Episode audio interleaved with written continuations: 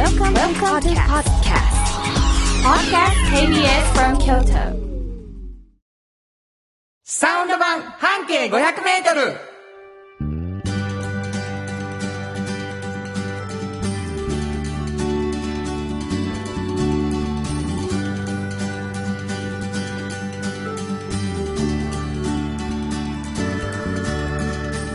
こんにちはガジン半径500メートル編集長の炎上真子です。サウンドロゴクリエイターの原田博之です。えー、10月になりました、10月5日。はい。これどういうことかというとですね、うん私たちはうん、しれっと、2年目に入りました。どうもありがとうございます。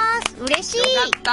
やったえー去年の10月にですね、うん。緊張の中、うん始まりました、えー朝の7時半だったですけれどもね、はい。えー今もうゆっくり夕方の5時からうん1時間の番組になりました、サウンド版半径 500m 半年で1時間番組引っ越し、夕方に引っ越しましておはようございます、言ってたのがね、うん。こんにちはになりました、えーどんな番組かというと半径 500m というフリーマガジンがございまして、はい。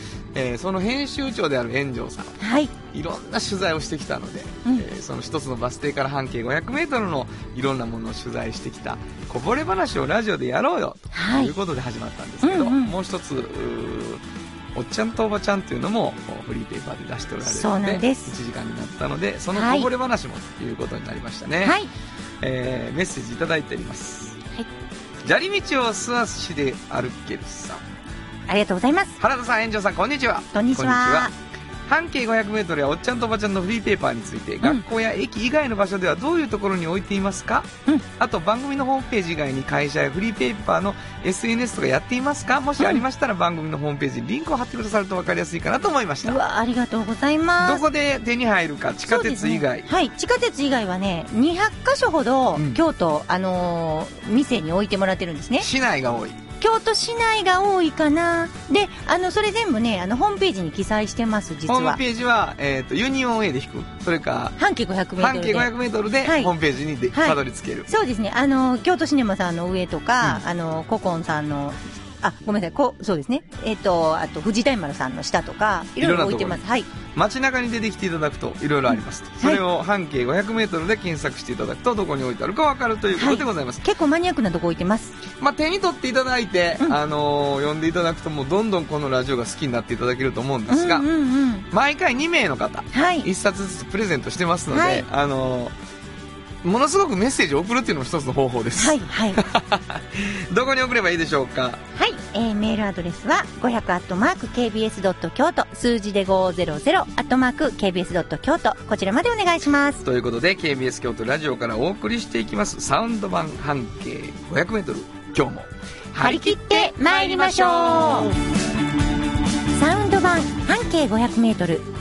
この番組は山陽火星京都電機 MT 警備土山印刷村田機械トヨタカローラ京都フラットエージェンシー日清電機の提供で心を込めてお送りします。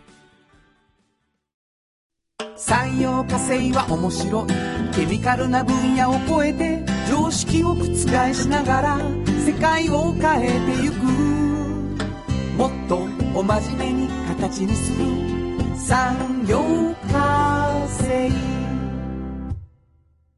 賃貸を通して楽しい暮らしを提供するフラットエージェンシー京都と京都を訪れる人とが出会うプラットフォームでありたい今日も京都の街づくりを応援するフラットエージェンシー。村テックを知ってますか？人を助けるからくり機械がパートナー。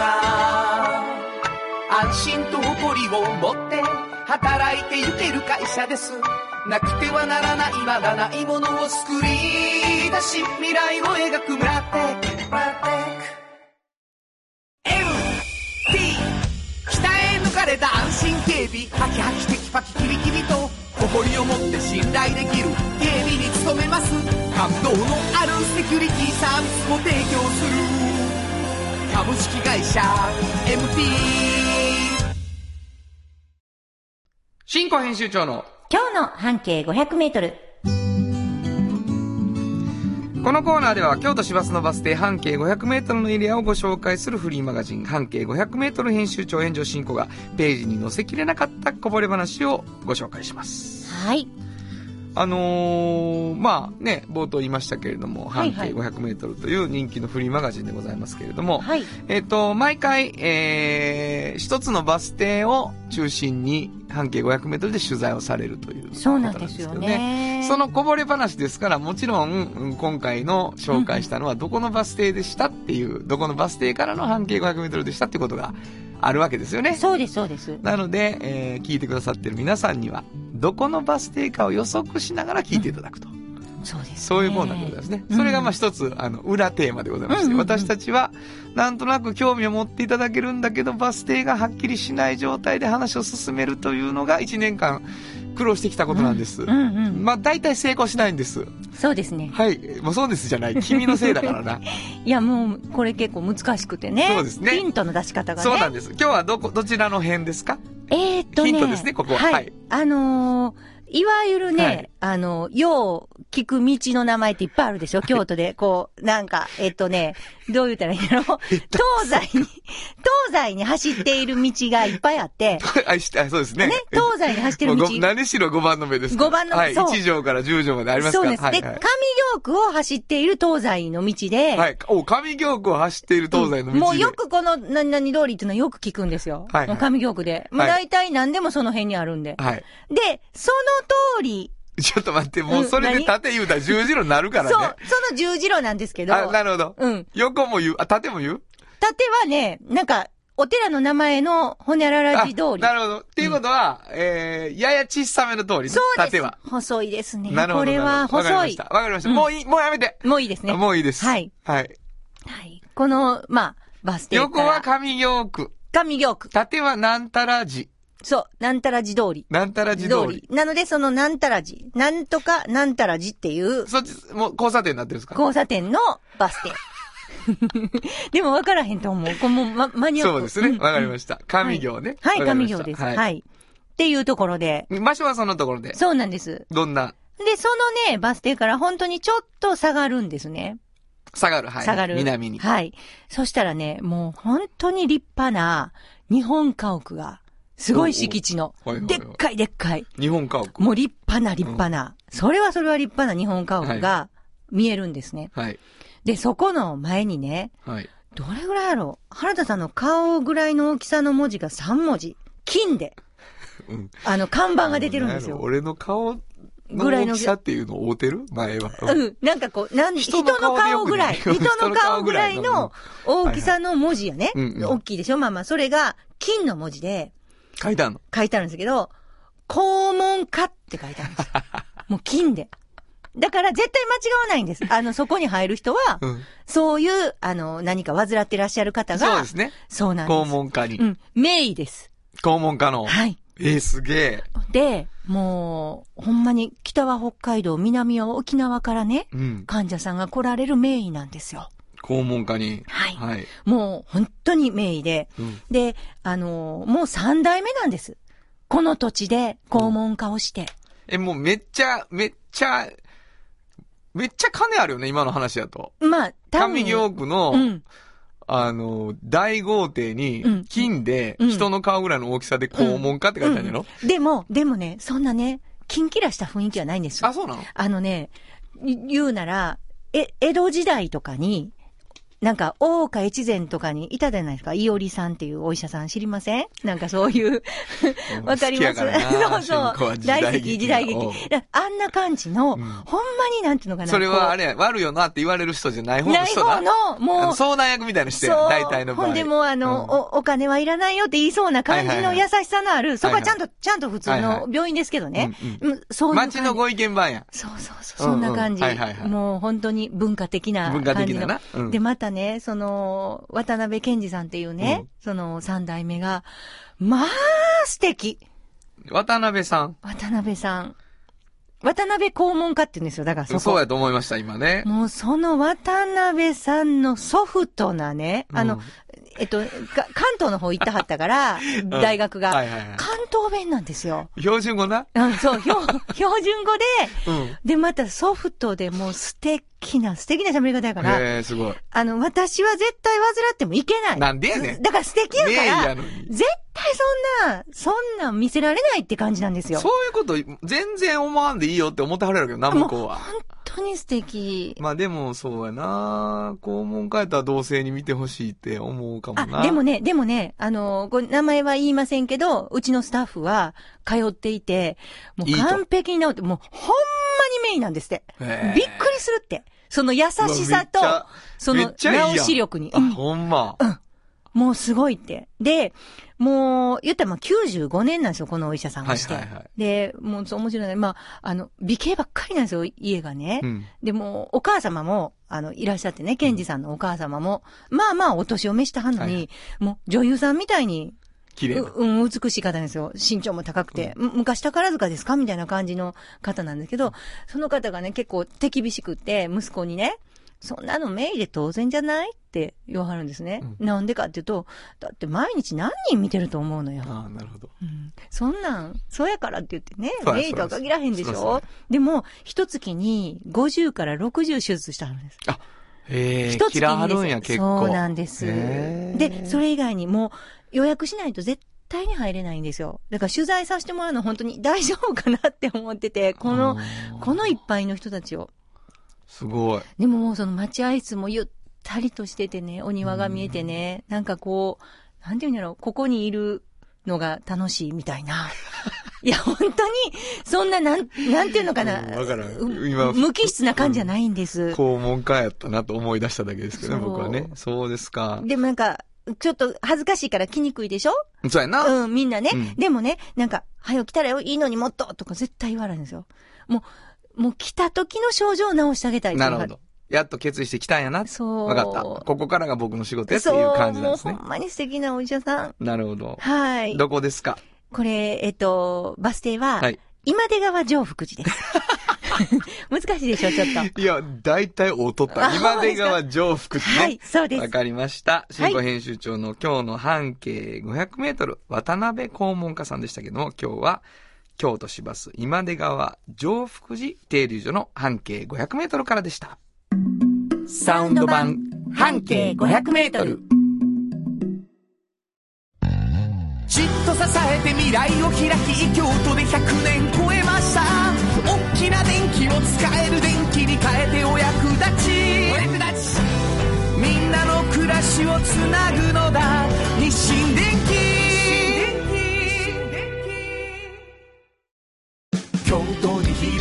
出会いのバカローラ京都で乗り継ぐ思いつなげるつながる助け合う。一緒に京都を応援します。ゆっくり走ってもっと近くに「トヨタカローラ京都」歴史と未来すり込み。京都を伝える。土山印刷支え合いが育てる。潤いある会社土山印刷原田博之の音楽機構。このコーナーは私炎上真子が独断と偏見で原田さんの曲を皆さんにお届けするコーナーになっております。いやーどうもよろしくお願いいたします。はい。今日はどんな曲を紹介してくれるんですか？今日ですね、はいあの、強く咲く花というニューアルバムから、はいはいはい。あの、ラストから二つ目の一つになれる奇跡ってありますね。ありがとうございます。こ、れ、あの、結構好きな人多いでしょ？せやねん。いや、ねあのね、うん。アルバムが出て、うん8月になって、うん。アルバムが出て、で、まあ、9曲入りなんですけど、強く咲く花っていうアルバムが。あのーもちろん強く咲く花が今も KBS でめっちゃ流してくれてるし、はいキャンペーンソングにもなってるので、はい。あの、1位なんですよ。僕の中でももちろんそうなんですけど、あれ？あれ？一つになる奇跡かな？あれ？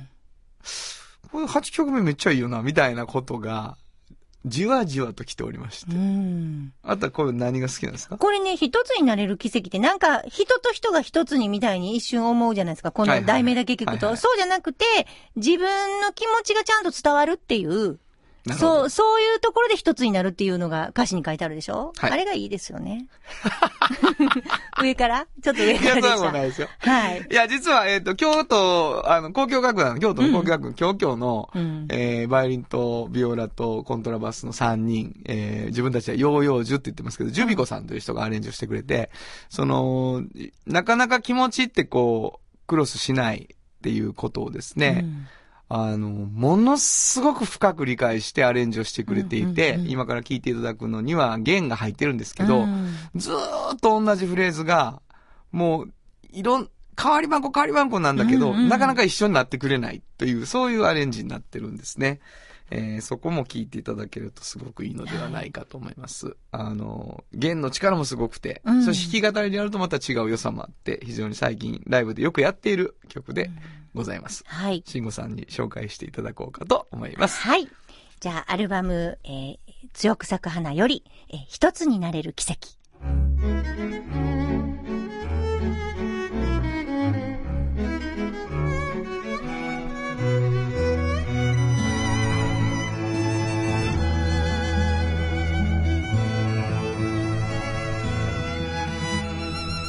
嬉しかったあなたに伝えても伝えきれない悔しさはいつだって残る。それでもまた今日も助けられたり。気づかないうちに慰められたりすれ違いながら喜びあったり。嬉しくなって言葉を交わし手を握る。一つになれる奇跡を求めて。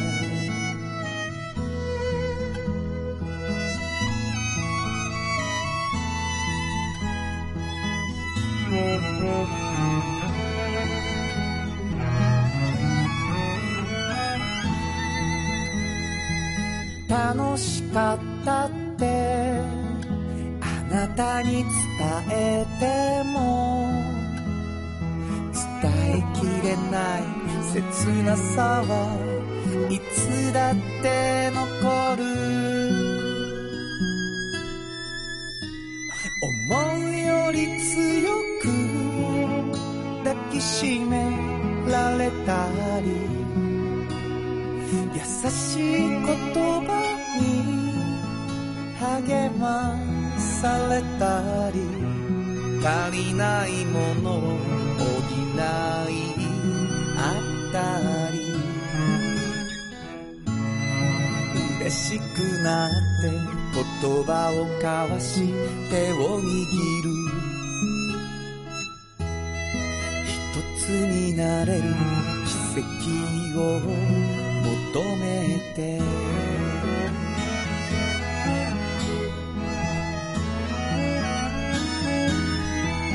められなくて言葉を交わし手を握る。一つになれる奇跡を求めて。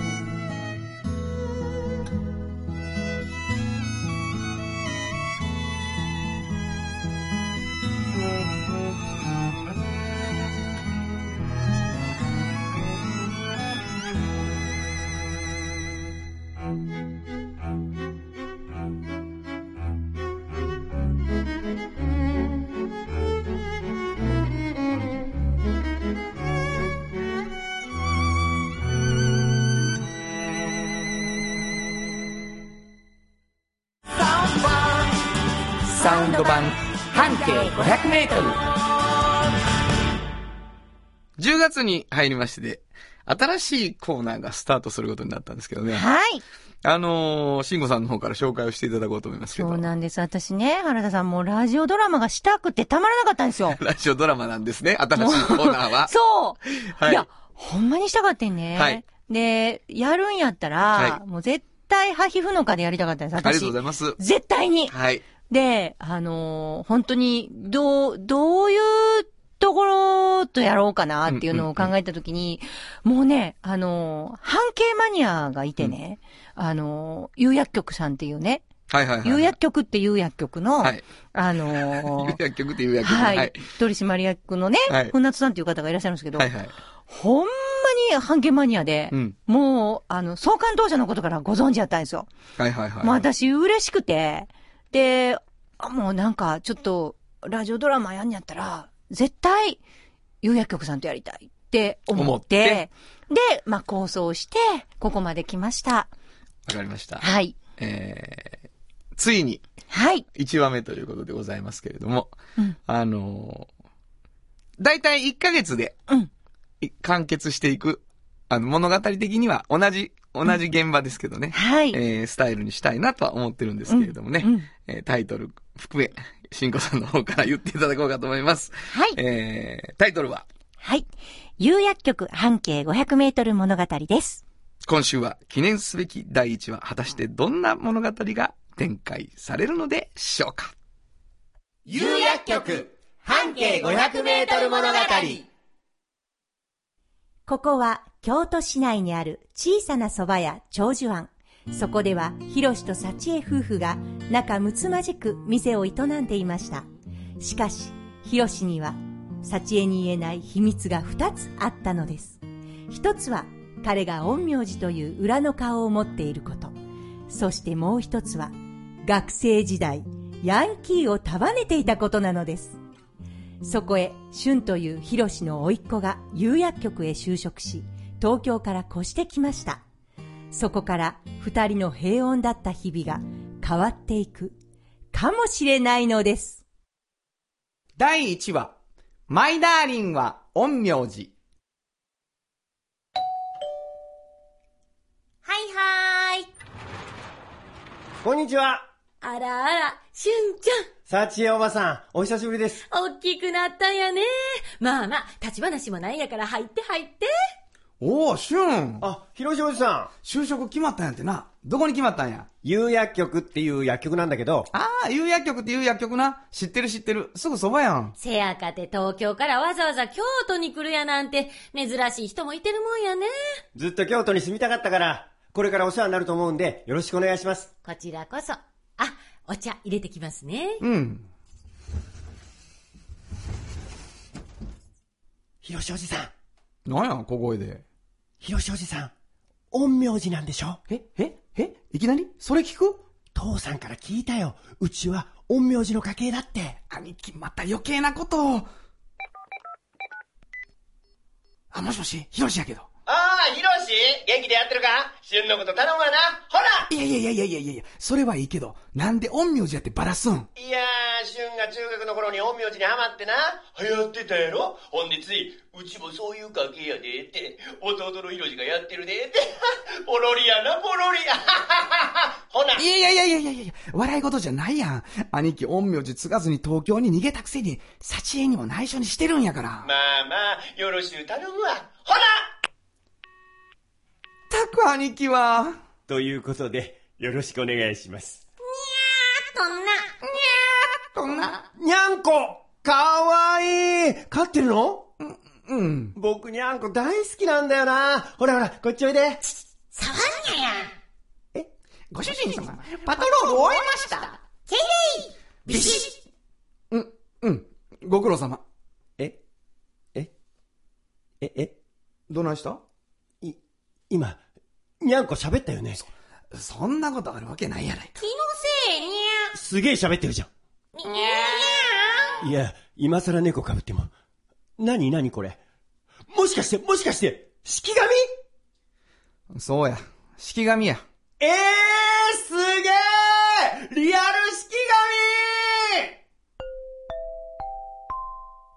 説明しよう。式紙とは人型の紙に呪文を唱え、息を吹きかけることによって、人や様々な生き物に変えてしまうという、陰陽師で最も有名な術なのである。今回の場合、普通の人には、にゃーと聞こえてしまう猫の声が、陰陽師の血を引く春には、会話として聞こえてしまったのである。すごいね、春ちゃん。あ、ありがとう。てか、今の誰が喋ったの？気にすんな。え？こいつも陰陽師の一族にゃんですか？そうだよ。旬だよ。よろしくね。触んにゃって。愛想悪いね。俺、猫苦手やねんな。それが影響したんやわ。じゃあなんでにゃんこ式紙にしたの？幸恵が猫を飼いたいって言うから。にゃんこ苦手なのに？いやー、それはな、実は、あら、蕎麦湯に蕎麦がき、帰ってきてたの？そ、そんな名前だったの？かわいいでしょ？本物だったらね。な、なんでもないなんでもない。ただの人間のくせに偉そうやにゃあ、いたあらあら、早速懐いてるんやね。う、うん。僕も、あ、いたいた。にゃんこ大好きだから嬉しいよ。あ、いたいたいやいやいやちょっと噛みすぎじゃね？そば湯、そばがき。あ、おとなしくなった。ひろしさんの言うことは何でも聞くのよね。はい、お茶どうぞ。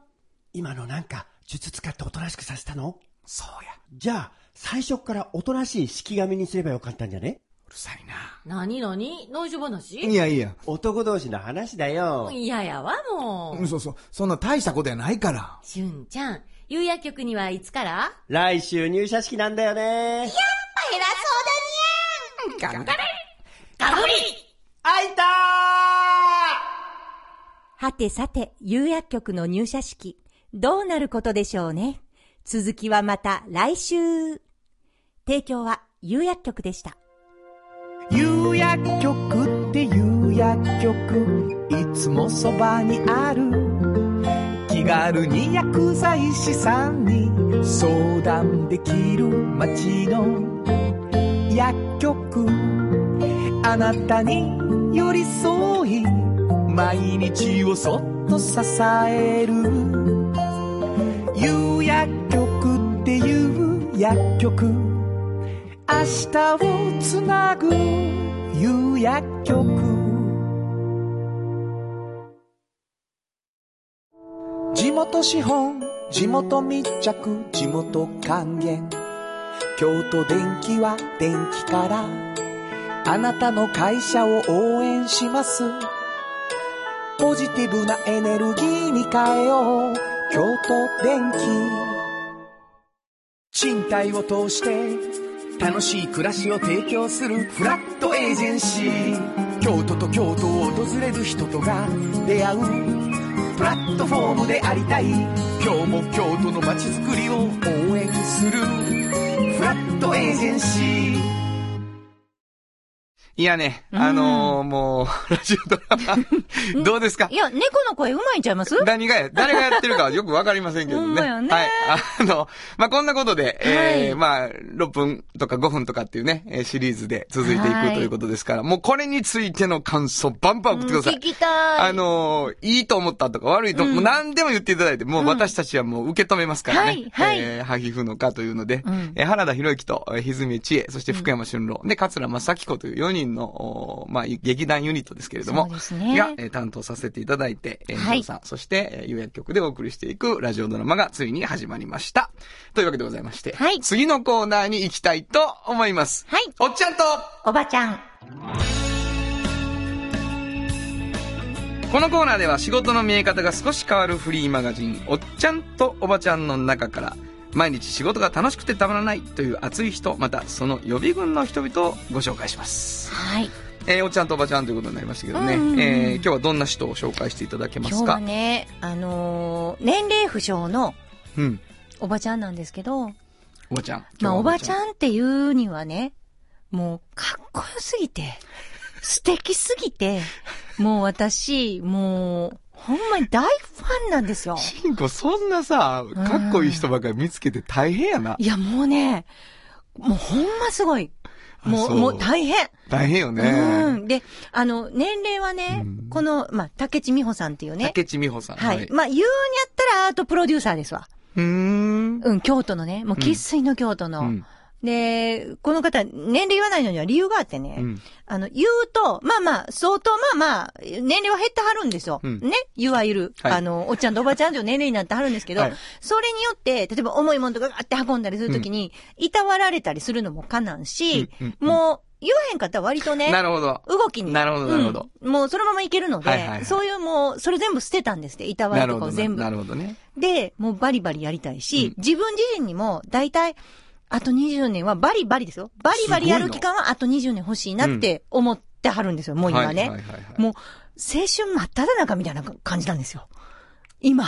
うんもう、面白くてたまらんみたいです、仕事が。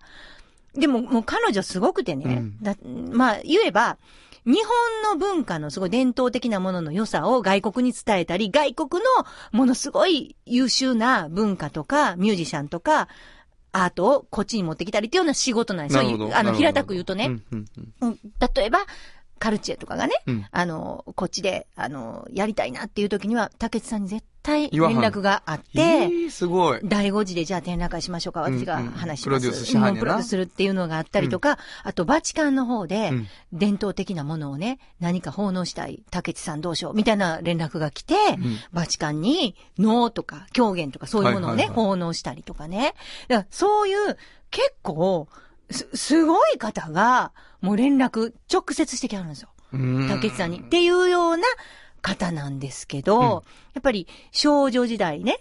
まあ普通に、あ、そうそう、同志社なんですよ。一緒なんですえ、よ。あ、そうなんや。そうそうそう。だから、あの、まあ、おてんばなうん。うん。お嬢さんなんです。えー当時のこと聞いてると、まあ、西部行動とかでね、あの、唐十郎とかのはいはいはい前衛演劇をね、わーってやったりとか、すごいわかります？やってはった。自分やった、でやったはった。えーすごいあの、友達やるとユニット組んでね。すごいな兄弟生とか、うんいろんな、その辺の学生とかと一緒に、もう、もうなんていうのかな。あ、遊び歩くって言ったらそういうことで遊んでたと。なんかもうう、とにかく夜遅くまで大道具の道具を作ったり、はいはいはいはい。誰かがこんなん来たら、こう、一緒にやろうっていうので、こう、企画を立てたりとか、まあそういうことをずっとやってきた人なんですよ。で、自分が、まあ、まあ、お嬢様なんですね。ちょっと西陣の方のね。はいはいで、自分がそういうことをしていくときに、やっぱりこう、親っていうものが、こう、ば、こう、立ちはだかるというか、心配して、それを、彼女のすごいね、やっぱ説得してきはったんですよね。うん安心させて。はいはいはい。その、喧嘩して、なんか無理やりなんかなるとかじゃなくてい、全然価値観が違う親御さんを自分の、あの、ちゃんと言った、こう、進路設計とか、こういうふうに私はこうなりたいと思ってんやっていうのでね、例えば、アメリカに留学したいっていうのもう絶対もう反対、危ない。で、っていう話があったら、自分も譲れるとこ考えて、アメリカがダメならどこだったらいいっていう話をしてね。で、スイスやったら、っていうね、なんか、あの、親御さんが、スイスに対して。で、当時、その取引先もちょっとあったらしくてね、その西陣の。なるほどね。じゃあそこの取引先に私が、ちょっと橋渡しみたいなこともするのも兼ねていくからとかね。でなんかこう、うまいこと、その、喧嘩別れとか、もうなんか、感動やとか、みたいな方向に持っていかずに、やりたいことをやるのに、こう、周囲を安心させるうんそういうことをしてきはったんですよ。私ね、それすごい大事やと思ってて、何にもその、全然合わへん親とか兄弟とかいろんな人たちと喧嘩をして自分の進路を切り開いていくのばっかりが脳じゃないと思ってて、うんうんそれはやっぱり心配されて当然のこともあるしね。うんでそれをやっぱいかに自分が安心さすかじゃないですか。ないや、うんでも俺なんかそれはあのー今の親御さんとかもそうやけどさ、うん子供がぶつかって、超えていかなあかん親であるっていうのは意外と大事かもしれんなとは思うよね。うんその、うっとしい煙たい、うんうんなんでそんな分かってくれへんやろ。だけど、その親には親の理屈があって、その理屈と対峙して自分なりに説得うんすることで大人になるっていうのはきっとあったやろうなと思うよね。そねその話とか聞くとそう。そう。すごいな、でもそこを一個ずつやって、そしてほんまにすごい人になっていかはるっていうことやからね。で、やっぱり年齢を経てね、あの、できることが増えてくるんですよ。みあるみる。ーなるほどね。あの、なるほど。人脈も含めて。はいはいはいだから、このおもろとしゃあないねやそう今一番おもろいですよって言わはるよな。もうそんな感じ。もう、今はバチホリックっていうね、なんかね、もともと立命館大学生らしいんですけど、そのエレキの三振とか和太鼓とか使ってやらはるこうグループがあるんですよ。そういう人たちのプロデュースにました。なるほどね。わかりました。かっこいい。京都にお住まいとはい。ですね。はい。わかりました。今日はいのおっちゃんとおばちゃん、ご紹介したのは、はい。アートプロデューサーの竹地美穂さんでした。FM94.9MHz。AM1143kHz で、KBS 京都ラジオからお送りしています。村テックを知ってますか？人を助ける。からくり機械がパートナー。安心と誇りを持って。働いていける会社です。なくてはならない。まだないものを作り出し未来を描く村テック。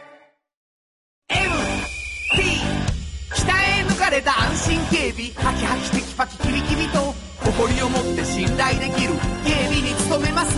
感動のあるセキュリティサービスも提供する。株式会社 MT 歴史と未来すり込み京都を伝える。土山印刷支え合いが育てる。潤いある会社。土山印刷と支えて未来を開き京都で100年超えました。大きな電気を使える電気に変えてお役立ち。お役立ちみんなの暮らしをつなぐのだ。日清電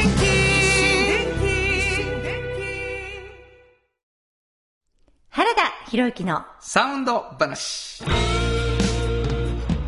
番組を彩る9社のスポンサーのサウンドロゴをあなた風にアレンジ特別企画こんなアレンジ同大会やっています。ということでね、はい。えー実は今日が最終日でございまして、うんうんうん。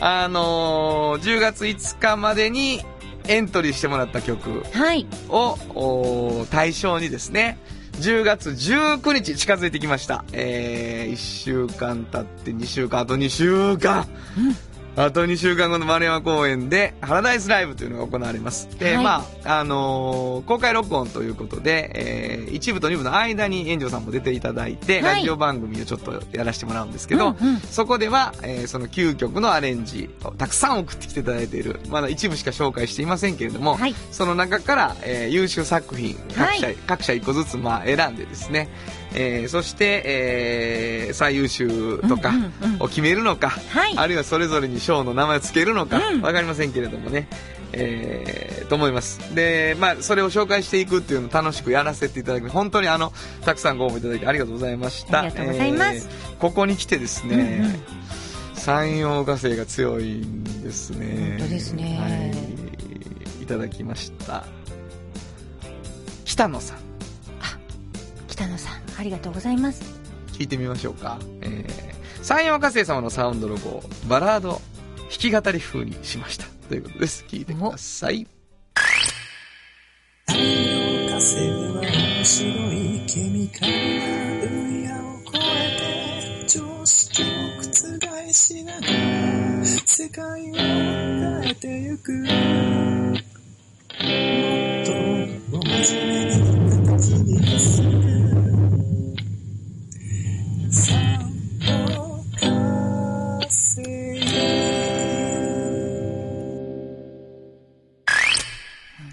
とは違う感じやね。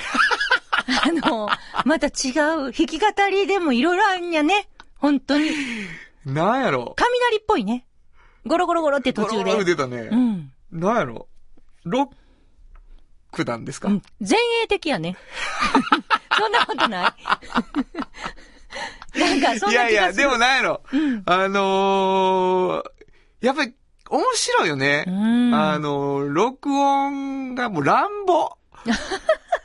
そう乱暴であるっていうのが一つのやっぱりこう、カラーになるって面白いよね。もう綺麗に撮ること一生懸命してるからさ、うんうんうん。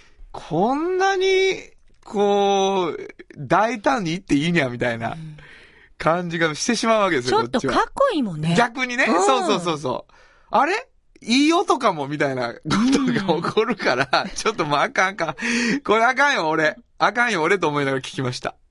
これに、素これに騙されたらあかんやっぱりあかんって。だって、これ持っていくんは無理やもん、企画会議に。できました、言うて。びっくりした何気分や言われるわ。どうしたどうしたでアレンジどうやさかいにできることですよね。そうなんですよ。だからもうそれはもう、分かって。うん。俺だってそんな乱暴さも嫌いじゃない。で、山陽火星のあの会議室でこれをどうやって聞かすのはなかなか難しい。あのーそんなことを思っていたらですね、はい非常に嬉しいお便りが、ええーー？来ておりましてですね、はい。日清電機の小池です。あ、小池さんありがとうございます。もう皆さんご存知、日清電機さんね、スポンサーなんですけど、えーそこの小池さんという方。50回放送おめでとうございます。実はこんなアレンジ同大会では弊社のサウンドロゴのアレンジもご応募いただけるか少々心配しておりました。うん。えーところが先日の放送を車で聞いていてびっくりしました。ライディーンからゲッターロボ、そうそう。コンバトラー V まで懐かしのアニメヒーロー主題歌に乗せて日清電機のサウンドロゴクエスチョン、サウンドロゴと言っていいのか、点々点。日清電機がロボット化し、超縮小型、ガス、絶縁遮断、開閉装置、XAE7 まで登場。そうそう。感謝、感謝です。10月19日のハラダイスライブを楽しみにしています。えー、まあ、こういうことでございまして。ホームページ見てね、やっぱり作詞されてましたもんね。えー、クライアントが、うん俺はこんなものは会議には持っていけないと。何回も言ったのに、えークライアント自らが感謝していたというね。えーそういうことが起こっているっていうわけでござないんます。か候補の方もね、同じように喜んでくださってましたね。はいあの、お便りで。えーはい。というわけで、あのーたくさんのご応募ありがとうございました。ありがとうございましたえー今日で一応締め切りということになりますが、ちょっと面白いので、なんか、あの、スポンサーも新しくね、10月からなったりしたり、有薬局が入ってきたりとかね、うんうんということがありますので、あのーちょっと考えます。はい。あの、大きく企画でやっていくのか、うん。いつでもやっていいよみたいなね、あそうですね。ことにするのもありだし、うん。あの、時々ポロッと送ってきたらみんなで楽しむみたいなこともいいのかもしれません。とりあえず一旦ここで終わりにして、はい。10月19日に、えー今回の大会の、はい。えー優秀者を決めていきたいと思います。はい。10月19日は2時に、えーはい会場。そして、えーラジオの方は4時ぐらい、4時15分ぐらいからなんですが、皆さん来てください。ローソン、はいローソンでチケット買います。ハラダイスライブって。ローソンで買えるんですね。そうです。あ、そうですか。ローソンチケットで、あの、はいハラダイス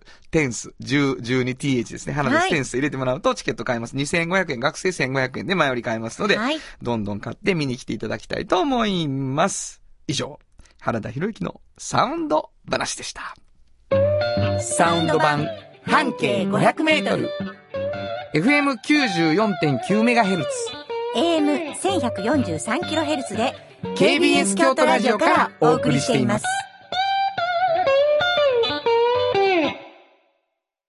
あの話、この一曲。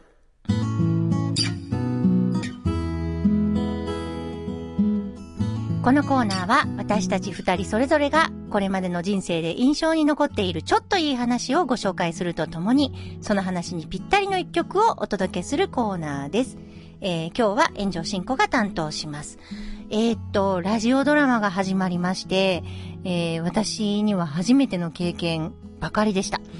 えっと、まず、あの、本が上がってくるんですよね。あの、桂さんから。で、5分間、6分間っていうものなんですけど、結構な台本になるんです。で、それを、あの、声優さんたちが、あの、本読みから始まるんですけど、本当に丁寧に丁寧に、あの、一つ一つ読み込んでいかれるんですけど、そこに、あの、桂さんからね、注文が入るんですよね、演出の。ここはもっとこういう風に読んでほしい。原田さんよく怒られてました。もうなんか、あもうそんなんじゃないんですよね、とか、あの、声がちょっと高すぎますわ、とか言われて、普通にやってください、とか、結構きついことを言われ、で、まあ、仕上がっていくんです。で、それを一回みんなで聞いて、その後、あの、あれ、な、な、なんていう方、技術職の方ですね。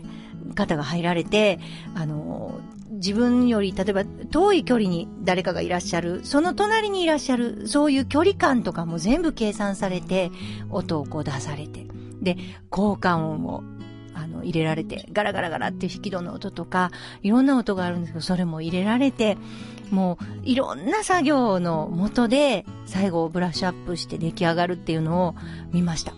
まあ、それはそれは1話にかける時間っていうのは長いもので、あの、夜ももちろん始めたら遅くなりますし、朝も早朝から始めることもありました。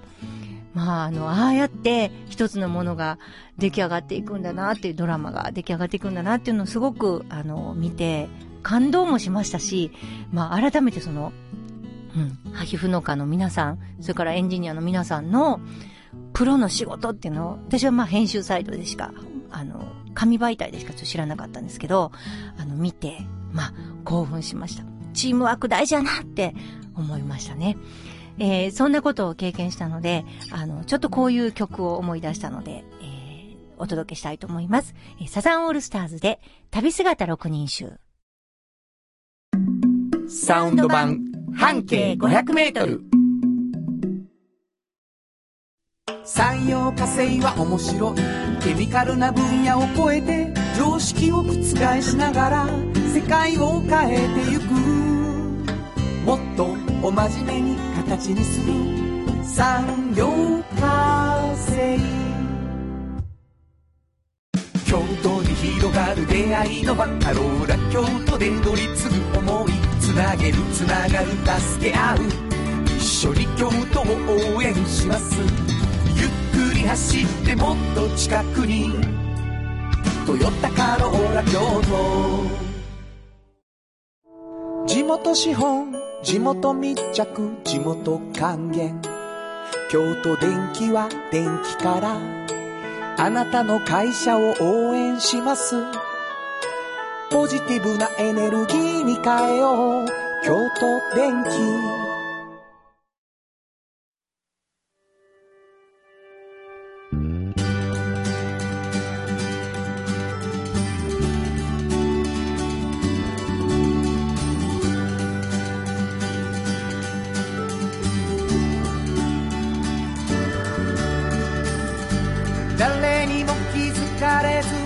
こにある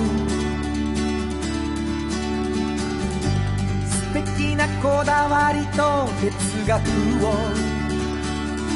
見つけて感じて言葉に変えてみんなに届けてみようかな。一